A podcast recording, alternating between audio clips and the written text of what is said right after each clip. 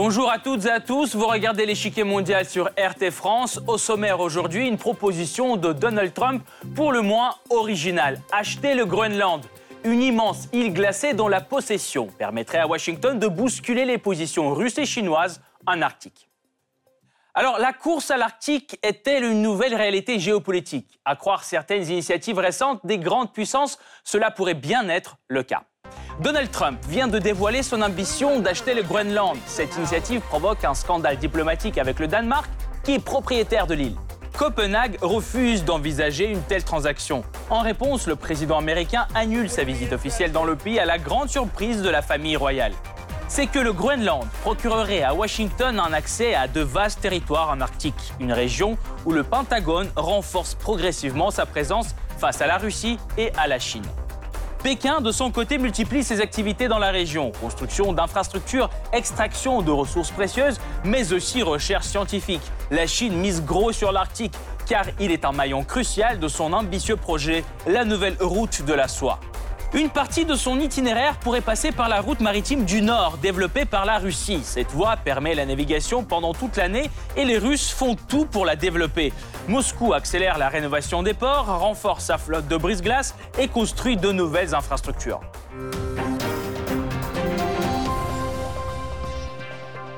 Mais avant de poursuivre, voici ce qu'il faut savoir sur le Groenland, cette immense île dans le viseur américain. C'est le Blitz.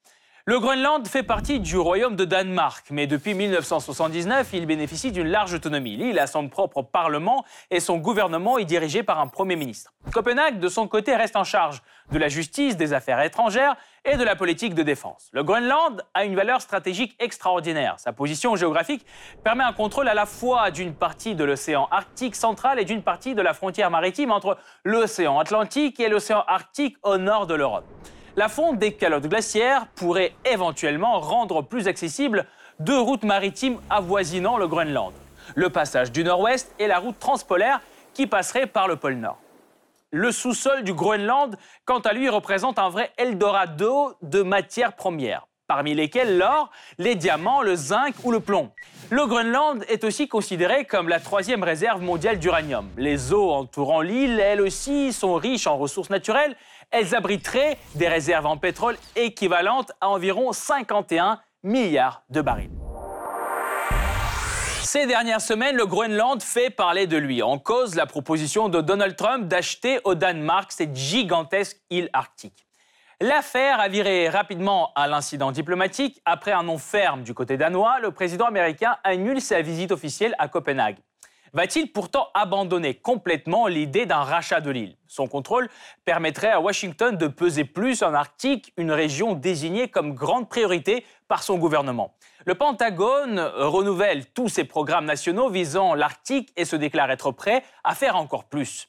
Exercices militaires, construction accélérée de ports et de brise-glace, tout est bon pour contrer l'influence croissante de la Russie et de la Chine qui ont aussi leur vue sur la région. Moscou, par exemple, y développe la route maritime du Nord, une voie qui raccourcit considérablement les distances entre l'Europe et l'Asie. Pékin, de son côté, souhaiterait pleinement en profiter car l'itinéraire arctique fait partie de la nouvelle route de la soie. Alors comment la Chine compte-t-elle étendre son influence en Arctique? De quoi dépend l'avenir du Groenland?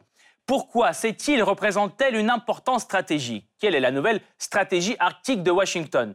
Pour répondre à ces questions, nous retrouverons Dominique Lebrun, journaliste et écrivain, spécialiste des questions maritimes, auteur de Arctique, histoire secrète de Pythéas à Poutine, un combat de 2500 ans aux éditions Omnibus. Monsieur Lebrun, bonjour. Bonjour. Tout d'abord, première question, du point de vue rationnel, la proposition d'acheter le Groenland était vouée dès le début à l'échec. Alors, quel était l'intérêt de Donald Trump, selon vous, de même proposer une telle transaction? Oh, D'abord, effectivement, le problème de la rationalité du président Trump pose un problème. En revanche, vu du côté États-Unis, l'idée d'acheter un pays n'est pas absurde du tout. Ils l'ont déjà fait. Ils l'ont déjà fait sous Napoléon en achetant la Louisiane. Ils l'ont fait par la suite en achetant l'Alaska à la Russie. Et ils l'ont même fait en 1917 en achetant les îles Vierges, et deviné à qui? Au Danemark. Donc finalement, c'est pas si absurde que ça. Alors maintenant, quel est l'intérêt de, Donald Trump? Il est économique, évidemment. Premier point, ce sont le pétrole, qui n'est pas encore exploitable, mais qui va l'être bientôt. Mais surtout, il y a ce qu'on appelle les terres rares. Alors les terres rares, c'est ce qui permet aujourd'hui de fabriquer tout ce qui est instruments informatiques, les téléphones notamment. Aujourd'hui, la Chine possède 90% de la production mondiale de terres rares. Or, le Groenland pourrait contenir 25%, donc un quart des besoins que l'on aura dans les années qui viennent. Donc l'intérêt de Trump, il est clair. Donc aujourd'hui, cette vente semble tout de même impossible. Pensez-vous que la situation puisse changer à moyen terme? Alors la vente est impossible, oui, bien sûr. Euh, une raison simple, c'est qu'on n'imagine plus aujourd'hui un État quel qu'il soit acheter ou vendre un territoire quel qu'il soit avec ses populations. Ça, c'est devenu impossible. Alors en revanche, ce qui peut se passer à l'avenir, évidemment, c'est du côté des Groenlandais, qu'est-ce que eux ils veulent? Ce qu'il y a de certain, c'est qu'ils cherchent leur émancipation vis-à-vis du Danemark. S'ils cherchent leur émancipation vis-à-vis du Danemark, ce n'est sûrement pas pour ensuite s'inféoder ou suivre les États-Unis. Donc je pense que la situation va rester dans un statu quo sans évolution possible. Au fil des années, le Groenland devient de plus en plus autonome du Danemark. Jusqu'où ira cette tendance? Quel est l'avenir de l'île vis-à-vis euh, du Danemark continental selon vous? Eh bien, d'abord, ce qu'il faut bien comprendre, c'est que la constitution danoise prévoit l'autonomie du Groenland. Et c'est une autonomie qui est très très vaste. Euh, on a peine à imaginer qu'en 1985, le Groenland, par référendum, a décidé de ne pas entrer dans ce qui s'appelait à l'époque la communauté économique européenne alors que le Danemark, lui, y entrait. Donc on imagine la possibilité pour le Groenland d'être j'allais dire libre, indépendant. Maintenant, ce qui se passe, c'est que du point de vue quotidien, tout ce qui est infrastructure, euh, on va dire sociale, infrastructure économique, dépend du Danemark. Sans le Danemark, le Groenland ne peut pas vivre. Mais imaginons que, avec le pétrole, avec les terres rares, le Groenland ait des rentrées financières, du coup, il peut devenir beaucoup plus autonome. Mais maintenant indépendant, il faut ne pas oublier que le Groenland, ça représente moins de 60 000 habitants. Donc avoir l'autonomie totale, l'indépendance de ce pays avec 60 000 habitants, ce n'est pas raisonnable. D'autant plus qu'il n'y a pas d'opposition frontale entre le Groenland et le Danemark. Le Groenland cherche surtout à préserver la culture inuite, qui actuellement est en train de disparaître pour des raisons de, vie sociale. Mais euh, son but, c'est de la retrouver. Merci beaucoup, Monsieur Lebrun. Nous allons poursuivre notre analyse tout de suite, mais nous vous retrouverons en fin d'émission pour plus de détails sur la question. Le 18 août, coutumier des saillies provocatrices, Donald Trump agite de nouveau la communauté internationale. Quelques jours après des informations révélées par le Wall Street Journal, le président américain confirme qu'il aimerait vraiment acheter le Groenland. C'est quelque chose dont nous avons parlé. Le concept est apparu et j'ai dit que stratégiquement, c'était certainement intéressant et que nous serions intéressés, mais que nous leur en parlerions. Étonnée par ces propos, la première ministre danoise Mette Frederiksen ne tarde pas à réagir. Sa réponse est un non ferme et définitif. Le Groenland n'est pas à vendre. Le Groenland n'est pas danois, mais groenlandais. J'espère vraiment qu'il n'a pas dit ça sérieusement. Donald Trump n'avait pourtant pas l'air de rire. Contrarié par ce refus, le président des États-Unis annule sa visite officielle au Danemark prévue à l'invitation de la Maison royale. Stupéfaite, la famille de la reine Margaret II s'abstient de commentaires, à l'exception de deux membres de la famille royale qui ne rejettent pas complètement l'idée du président américain. L'offre d'achat ajoute à la magie du Groenland. Seules les terres convoitées en bénéficient. Les habitants du Groenland doivent et peuvent décider de leur propre destin. En quoi consiste donc cette initiative qui continue à faire l'objet d'un débat animé à l'international? Le 21 août, le Washington Post révèle le côté financier de ce deal. Ces conditions sont simples. Les Américains s'engagent à endosser le lourd fardeau du financement de l'île qui pèse actuellement sur le Danemark. Son montant est estimé à quelques 600 millions de dollars par an. De plus, Copenhague euh, recevrait une somme très importante payée en une seule fois à titre de compensation. Mais pour Washington, ces dépenses colossales vaudraient le coup car en plus d'être abondante en ressources naturelles, l'île possède une importance stratégique énorme. Sa position géographique permet un contrôle à la fois de l'océan Arctique central et de la frontière maritime entre l'océan Atlantique et l'océan Arctique au nord de l'Europe.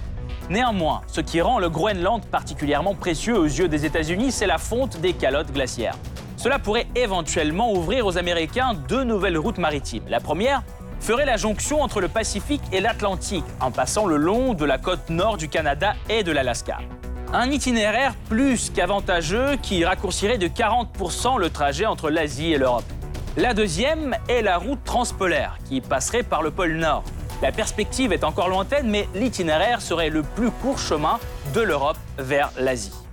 L'intérêt américain pour le Groenland s'inscrit donc dans la politique arctique des États-Unis qui renforce activement leur présence dans la région. En raison de l'influence grandissante de Moscou et de Pékin qui hérite de plus en plus Washington. Le leadership américain contraste nettement avec les modèles chinois et russes. Nous travaillons à renforcer notre présence dans toute la région. Parlant d'une présence croissante, Mike Pompeo cite l'exemple des exercices militaires Trident Juncture 18. Lors de cet exercice le plus ambitieux de l'OTAN depuis la guerre froide, Washington en a profité pleinement pour démontrer ses ambitions en Arctique. 50 000 soldats, 65 navires et 250 véhicules de 31 pays. Une vraie armée déployée à quelques centaines de kilomètres de la frontière russo-norvégienne.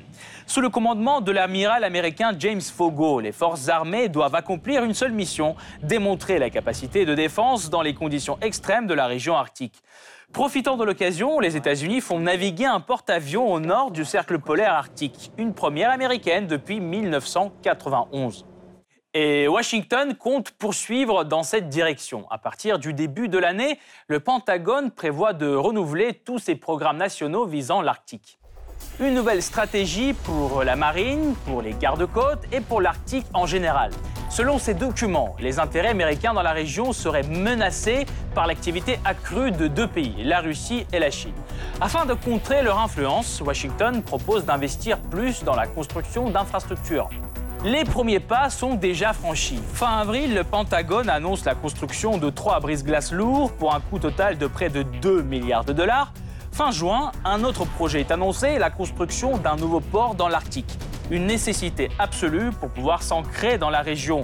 En plus de toutes ces mesures, un autre objectif reste en vue pour les Américains, renforcer la coopération militaire avec les alliés ayant un accès direct à l'Arctique. Exercice conjoint, partage d'informations et enfin protection des lignes de communication maritime. Les missions ne manquent pas. Cette militarisation progressive de la région suscite de vives inquiétudes au Conseil arctique, l'organisation réunissant les pays frontaliers du pôle Nord.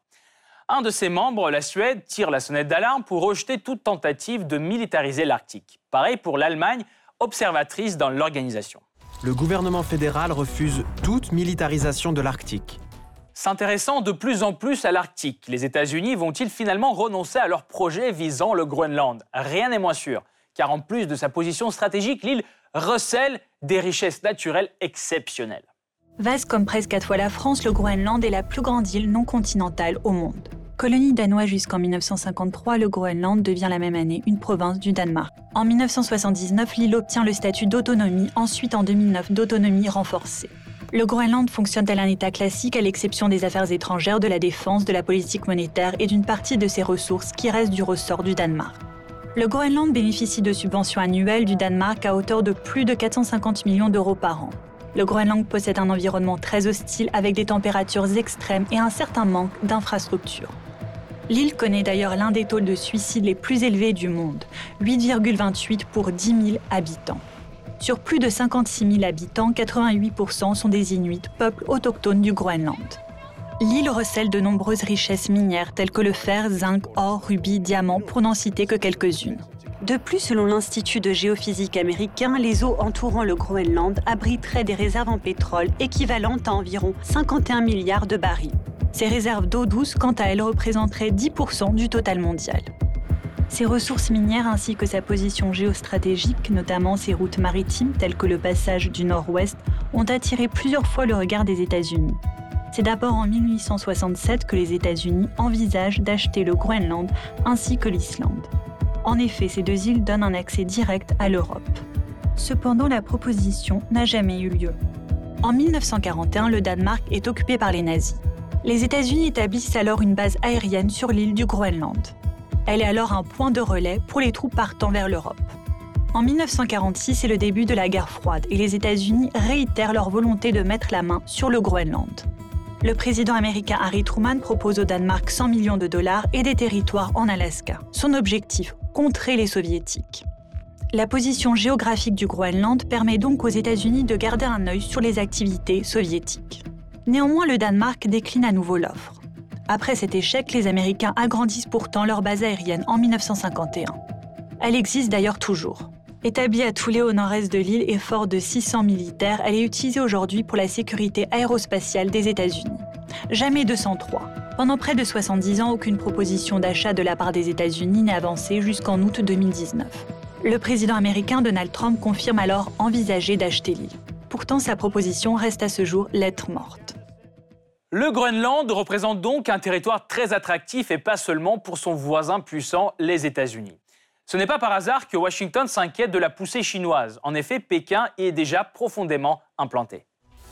En 2012-2017, les investissements chinois sur l'île dépassent les 1,8 milliard d'euros, soit presque 12% du PIB annuel moyen du Groenland. Extraction de minéraux et de terres rares, fer, cuivre ou même uranium. Pékin est sur tous les fronts. En 2018, la Chine participe à un appel d'offres important, la construction de trois aéroports au Groenland, pour 506 millions d'euros. Cette tentative ambitieuse est pourtant tombée à l'eau face à l'inquiétude du Pentagone. Ce dernier craint que l'expansion économique chinoise vire à la militarisation de l'île. Le secrétaire américain de la Défense, James Mattis, doit intervenir en personne pour sommer Copenhague de décliner l'offre de Pékin.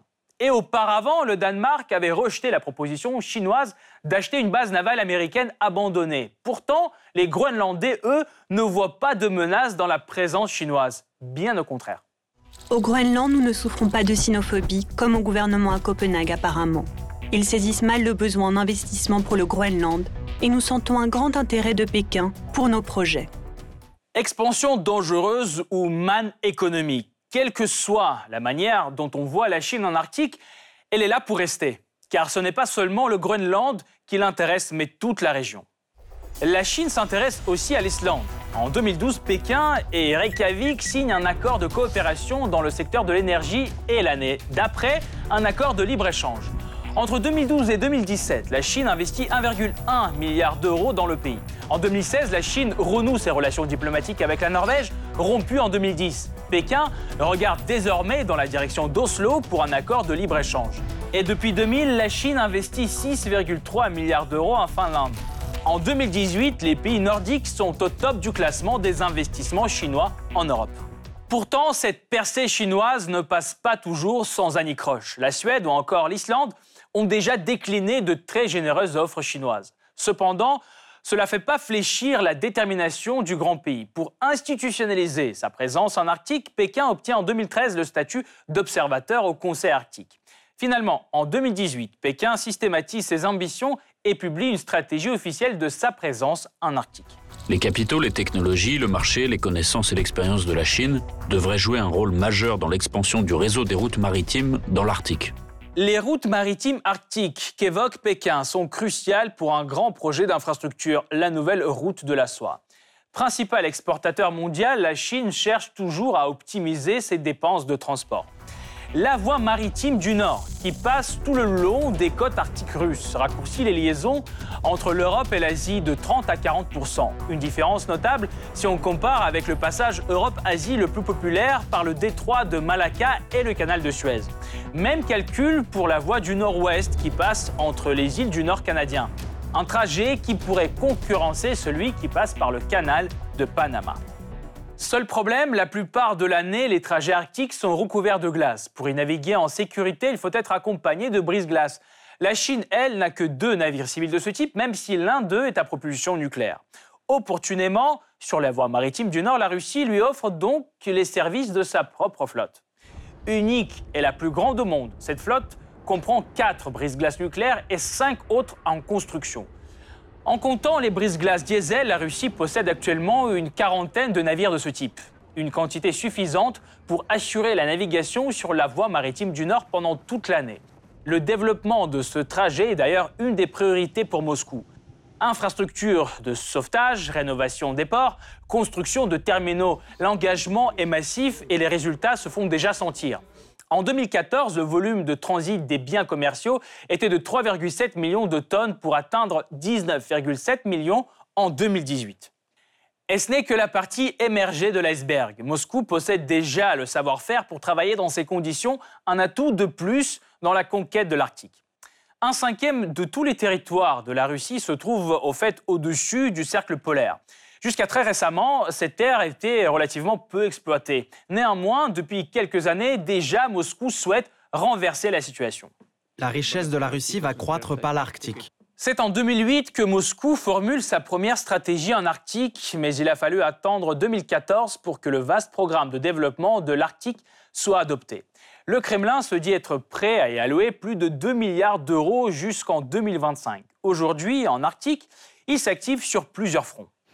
Il s'agit tout d'abord de ressources énergétiques dont cette zone regorge et que la Russie explore activement. Pour couronner ses efforts, elle lance en 2017 la gigantesque station de production de gaz naturel liquéfié Yamal LNG, construite dans des conditions de froid permanent un projet conjoint mené avec la compagnie Total française et le CNPC chinois. La défense n'est pas non plus oubliée. Depuis 2017, Moscou ouvre deux nouvelles bases ultramodernes sur les îles en océan glacial arctique et projette d'en construire ou moderniser encore quatre. Loin de maîtriser encore complètement le gigantesque potentiel de ces territoires arctiques, Moscou regarde déjà plus loin. En 2015, la Russie postule à l'ONU pour étendre officiellement sa zone économique exclusive dans l'océan Arctique. Le vaste secteur qu'elle souhaite obtenir contiendrait jusqu'à 4,9 milliards de tonnes d'équivalent pétrole d'hydrocarbures. Néanmoins, elle n'est pas la seule à avoir des appétits pour les eaux arctiques. Elle fait face aux prétentions du Danemark, de la Norvège, du Canada et des États-Unis. Ils attendent eux aussi que l'ONU tranche sur leurs revendications territoriales. Autant d'acteurs dans la course à l'Arctique, mais qui a le plus de chances de gagner? Les ambitions de la Chine de devenir une puissance arctique vont-elles aboutir face à la résistance américaine? Au contraire, les États-Unis ont-ils déjà perdu cette course en Arctique? Pour mieux comprendre les stratégies et les perspectives de ce grand jeu, nous rejoignons à nouveau Dominique Lebrun, journaliste et écrivain, spécialiste des questions maritimes, auteur de Arctique, histoire secrète de Pythéas à Poutine, un combat de 2500 ans aux éditions Omnibus. Monsieur Lebrun, les États-Unis renforcent leur présence arctique pour rattraper la Russie et la Chine dans la région. Quelle est l'ampleur du retard américain face à Moscou et à Pékin? Alors, euh, pour analyser ce retard, entre guillemets retard, euh, il faut bien voir euh, quels sont les enjeux euh, géostratégiques. ce qui se passe aujourd'hui, qu'est-ce qui change les enjeux géostratégiques? C'est le réchauffement climatique, ce qui veut dire donc la glace qui fond sur la Terre, donnant accès au sous-sol, et la glace qui fond sur la mer, la banquise qui disparaît, avec deux conséquences. D'une part, permettre une pêche qui n'était pas possible pour le moment, parce que des espèces nouvelles arrivent, et puis deux, pouvoir circuler là où la banquise l'empêchait. Et l'enjeu majeur aujourd'hui, du point de vue géostratégique, est là. C'est ce qu'on appelle le passage du nord-ouest, qui consiste à rejoindre l'Atlantique au Pacifique via le nord de l'Amérique. C'est ce qu'on appelle aussi de l'autre côté la route maritime du Nord, connue aussi comme passage du nord-est, qui consiste à passer par le nord de la Sibérie. Pour naviguer dans ces eaux, aujourd'hui, c'est devenu possible en été, mais il faut l'usage de brise-glace. Donc ces navires qui ouvrent le chemin dans la glace pour laisser passer derrière eux de véritables convois. Et de ce point de vue-là, la Russie, évidemment, qui est concernée par le problème depuis toujours, a développé une technologie. Les États-Unis, qui sont beaucoup moins concernés, ont eu moins à le faire. La Chine, qui, elle, n'est pas du tout concernée, en revanche, est en train d'entrer dans le jeu. Alors aujourd'hui, qu'est-ce qui se passe? On a la Russie, spécialiste de la question, qui arme des brise-glaces géants. Pour donner une idée, ceux qui sont actuellement mis à l'eau ont une puissance deux fois supérieure à celle du porte-avions français Charles de Gaulle, sont capables de naviguer à des vitesses de 10 nœuds dans 2 à 3 mètres de glace. C'était jusqu'à présent proprement impossible. Les États-Unis, en ce qui les concerne, ne possèdent, à ma connaissance maintenant, qu'un seul brise-glace nucléaire et très peu de gros brise-glaces, mais je ne doute pas qu'ils s'attachent à rattraper leur retard rapidement. La Chine, de son côté, met en chantier aussi des brise-glaces géants. Donc euh, l'affaire en est là pour le moment, mais je pense que tout peut évoluer très très vite. Euh, justement, parlons de, la Chine. Euh, en Arctique, elle n'a pas euh, accès direct dans la région euh, et pourtant, il y réalise beaucoup d'investissements. Est-ce un intérêt purement commercial ou il y a aussi un aspect géostratégique dans l'activité chinoise? Si oui, lequel? Alors, premier point, aujourd'hui, la notion de géostratégie par rapport à la notion d'économie et de finance n'est plus aussi nette qu'elle a pu être autrefois. Aujourd'hui, ce qui fait la puissance réelle d'un pays, c'est l'économie et la finance, beaucoup plus que l'armement. Donc euh, ça, c'est un premier point. Deuxième point, tout s'est mondialisé. En quoi la Chine, qui évidemment n'a aucun accès à l'Arctique, est-elle concernée? La raison est simple, c'est que c'est le chemin par lequel va passer tout ce qui est fabriqué en Asie pour être commercialisé en Occident. C'est ce qu'on appelle le développement des nouvelles routes de la soie, ça veut dire que la Chine est en train de développer une infrastructure qui lui permettra de transporter dans les meilleures conditions les produits manufacturés vers l'Occident. Ce qu'il y a de certain, c'est qu'une infrastructure qui pour le moment est montée de façon économique par l'achat de parts, par exemple dans des aéroports, dans des ports, des voies ferrées, il est évident que cette infrastructure peut un jour servir des intérêts militaires, si besoin était. Mais pour le moment, euh, la, question ne se pose pas. Alors pourquoi elle ne se pose pas? Euh, On va prendre un exemple qui nous ramène à la Russie. Au nord de la péninsule de Yamal sont exploités de gigantesques gisements d'hydrocarbures. Ils sont détenus à 50,1% par la Russie à 30% par la Chine et à 20% par la France via le pétrolier Total. Euh, un exemple amusant aussi, c'est que pour desservir, pour transporter le, gaz, le méthanier, le premier mis en œuvre, est un méthanier brise-glace russe et qui s'appelle Christophe de Margerie. Donc vous pensez bien que des intérêts économiques aussi liés entre eux ne laissent pas beaucoup de place à un conflit d'ordre militaire. Merci beaucoup, euh, Monsieur Lebrun, de votre éclairage. Je rappelle, vous êtes journaliste et écrivain spécialiste des questions maritimes, auteur de L'Arctique, l'histoire secrète de Peter Assapoutine, un combat de 2500 ans aux éditions Omnibus. Je rappelle, Dominique Lebrun était avec nous aujourd'hui. Cette partie-là n'est pas encore terminée. La semaine prochaine, une nouvelle partie vous attend avec d'autres pions sur l'échiquier mondial. À bientôt sur RT France.